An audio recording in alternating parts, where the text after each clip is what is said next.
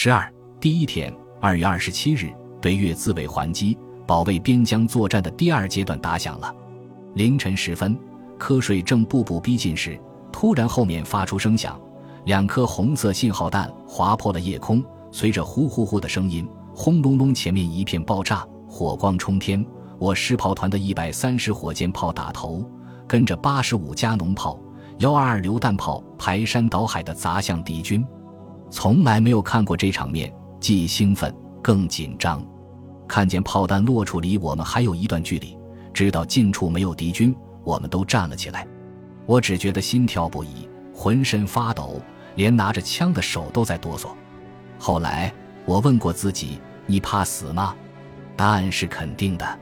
其实我也是怕死的，谁都怕死。蝼蚁尚且偷生，何况人乎？只是在特定的环境中，怕也没有用，没有办法，硬着头皮上。何况我还有我的责任啊！炮声停止了，我们该冲锋了，但是没有命令。我根本不知道我们在什么位置，在什么地方，前面究竟有多少敌军？是的，我现在回忆。真正最害怕的是前面是未知数，不知道是啥样，只能瞎想象，越想越怕。听见连长叫道：“三连的前进！”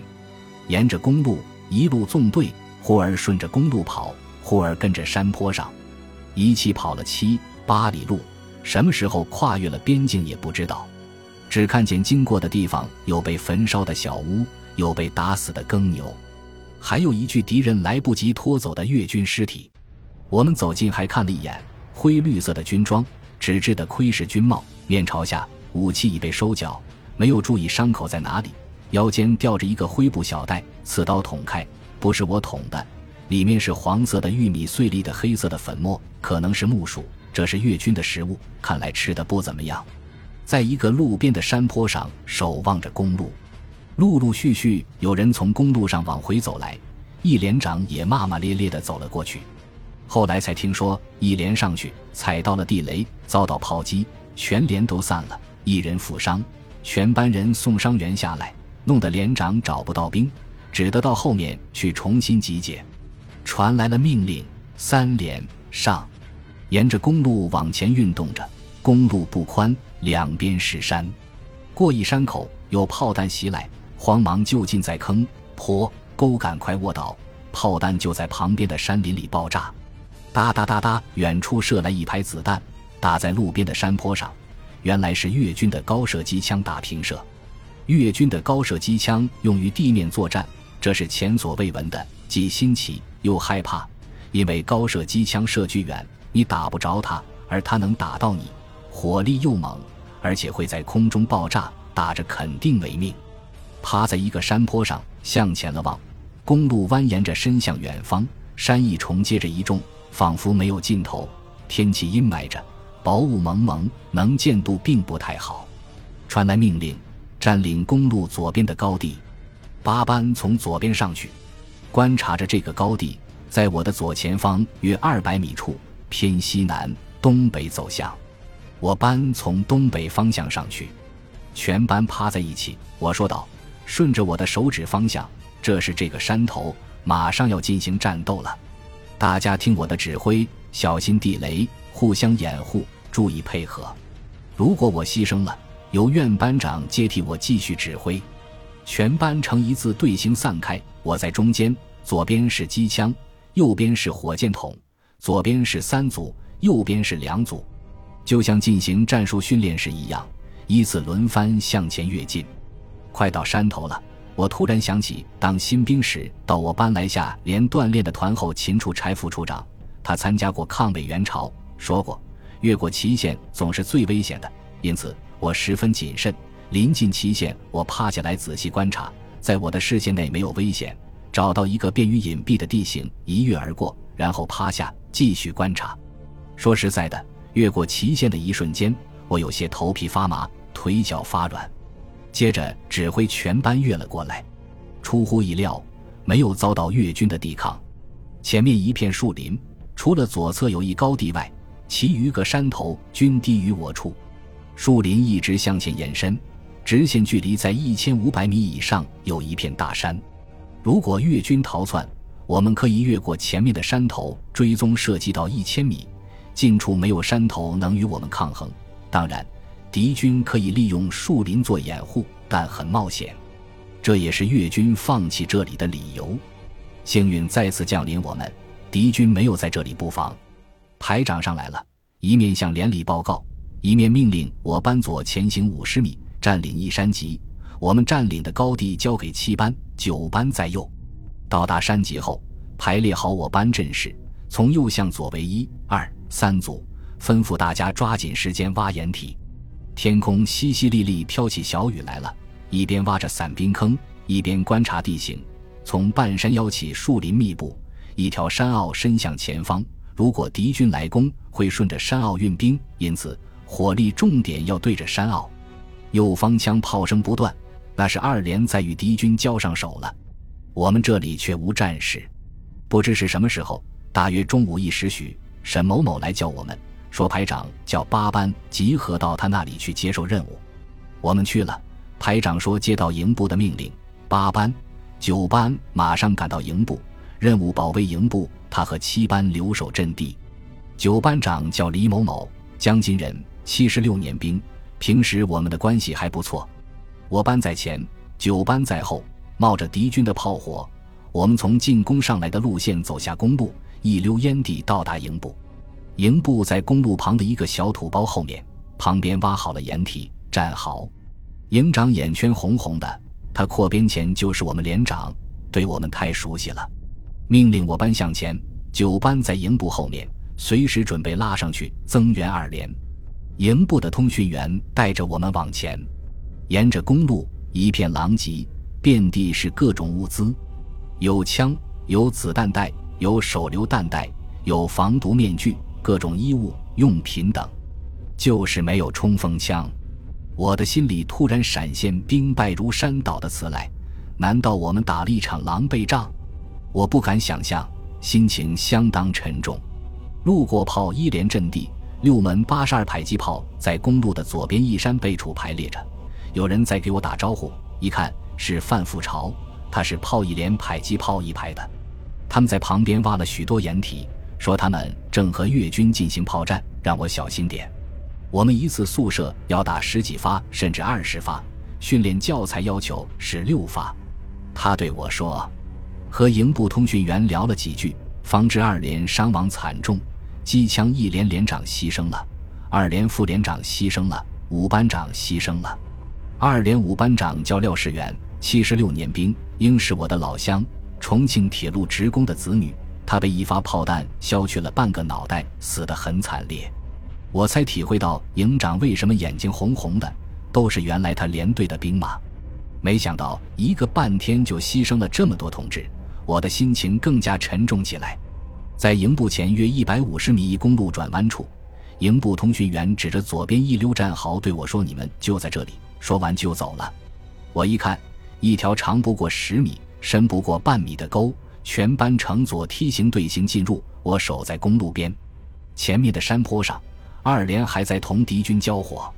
看着他们一群一群的趴在山坡上，火箭筒装好弹后，爬上旗线处，轰的一声，一团火，一股黑烟滚了下来，又装弹。很难想象出战斗的残酷。如果二连真的抵押不住了，那么我们就完全暴露在敌人的火力之下了。我们保卫营部和炮连的任务艰巨，我们肯定要去增援他们的。不过，经过我的观察，二连的人都没有越过旗线，而集结在山背上。其实，这也是他们打出经验来了。越过旗线就是死亡。我为我上午进攻时的行为庆幸着。如果我连进攻的山头对面同二连一样的话，我可能就光荣了。越军的抵抗很顽强，但没再发动反冲锋。听着，越军的武器有火箭筒，有机枪，更多的是冲锋枪，没有单发武器，说明越军的装备不错。右后边的山坡上有人在朝我们叫：“下面的，前面的，注意到敌人马上要打炮了。”现在是炮兵对炮兵，好像是王于军班上的那个七十八年兵。叫什么我忘了，我往后望了望，他高我低，什么也看不见。王于军也就在这个山坡上，一面用潜望镜观察敌军，一面向炮兵发布射击诸元。咚咚咚，炮连的迫击炮蜂拥般的飞向敌方。一会儿，前面的山背后传来一阵阵爆炸声，我看着好不过瘾。稍后，咚咚咚，前方山背后也有声响。顷刻之间，炮弹朝我们打了过来。不对，带着刺耳的滋滋声，我们赶快趴在沟里。咣当，轰！炮弹就在我们身边爆炸了。山摇地动，惊天动地，只觉得身体震动，耳朵震聋，土块石粒铺天盖地的向我们涌来。爆炸停后，我们面面相觑，机枪副手冲着我叫道：“班，班长！”我的耳朵遭震聋了，一看我班每一个人的脸色，铁青铁青的，与即将被枪毙的犯人无二。我想我可能也是一样的。看看炮弹的弹着点，就在我们身后两三米处，约有五六发，弹坑约半米深。还好炮的口径不大，还好越军炮兵火力不密集，还好炮弹没有落进我们的战壕。稳住自己的情绪。吩咐大家加固工事。炮战持续了两三个小时，一会儿我们的炮弹扑向敌方，一会儿敌人的炮弹飞向我们，反反复复。只要一听见前面山背后的咚咚的响声，我们就赶快趴进战壕里头，也不敢抬。其实，敌人主要是想打击我迫击炮群，但由于炮连的阵地选得好，敌人的炮弹打不着他们。却全朝我们来了，我们处在一个被动挨打的境地。好在我们班没有一个受伤，说明大家的自我防范能力不错，也体现了我们训练的成果。同时还有运气的成分。我觉得这样挨打太受气了，我不能还没有消灭敌人就被敌人打死了呀。四周观察，发现左边的山坡上有高度，又没有人，于是乘着炮火的空隙，独自爬了上去。这个山坡有些陡峭，但却不失是一个好位置，比我们的战壕高。真的二连后撤的话，我班就上这个高地好了。选择好了一个地方，用小锹铲了几把，将冲锋枪架了出去。从我这里可以越过二连阵地的左侧，看见越军阵地的一角，雾蒙蒙的，看不太清楚，估计有六七百米。我上好了表尺八，这是最高表尺了。对着有烟尘冒出的地方扣动了扳机，哒哒哒，我近乎盲目的射击着，一扫心中的郁闷。突然，我发觉我的上空有我射击发出的硝烟不散，心想不好，赶快往后一滚，顺着山坡溜了下来，跳进了战壕。雨不停的下，山风吹来，一阵阵寒意袭人。前方的枪声渐渐的稀疏下来了，对打的炮兵也停止了炮击。我上了公路，捡起一件湿漉漉的大衣，不管三七二十一就穿了起来。沉重的大衣增加了不少重量。我想，我身背弹匣，加上大衣，大概能抵挡住远方的子弹吧。火箭筒手也捡了一支半自动步枪，用于防身。问了问火箭筒副手刘某，害怕吗？答：没啥。好，有进步。我心里想到。公路上又走过来一群伤兵，我一看，叫到潘慧勇，他在机枪二连当班长，二营在公路的右边。他看见了我，先一笑，然后一句话：“一个班弟兄全完了。”我感觉到我的后背直冒冷汗。他说：“一发炮弹过来，伤了三个人，而他这个班长却没事。”我想他比我机灵些。看着他们远去，我默默无语。一会儿，我又看见一个人站在路边吃东西，赶忙叫到王军。他看见我，忙向我走来，一脸黑烟，对着我一笑，露出一排白牙。他也在给二连三排长当通讯员，抽空下来进食休息。我问他看见越南兵了吗？他说多惨了，就在山背后。他还告诉我，张天民受伤了，已经下去了，但可能伤得不重。我悄悄地为他祝福着。二连三排长过来问道：“先开头，你们这里是谁在打枪？”我说：“我。”他说：“是你就好。”不过把我们吓了一跳。三排长扩编前是四班长，七四年兵，四川达州人。七七年我当新兵时，他还给我起了个外号“杂仗”，不远，因为那时我投手榴弹不到四十米，故与我开玩笑。我说怕你们顶不住，支持你们。他说狗城的越南兵滑得很，你也要小心，他们的火箭筒凶得很。营部的通讯员拿来一包红木棉牌香烟，这是我平生第一次抽的公烟，不抽烟的一人一支。抽烟的一人三支，我也分得三支，唯一的特权就是留下了烟盒，点燃了一支，站在路边看着陆陆续续下来的伤员担架，望着沿路的狼藉，脑袋里一片空白。营部送来了饭，吃的什么我没有一点印象，因为我一点也没尝。看着大家用各种不同的工具吃着东西，我没有一点食欲。天色逐渐的暗了下来。从前面又抬下一具担架，又是一个牺牲了的同志。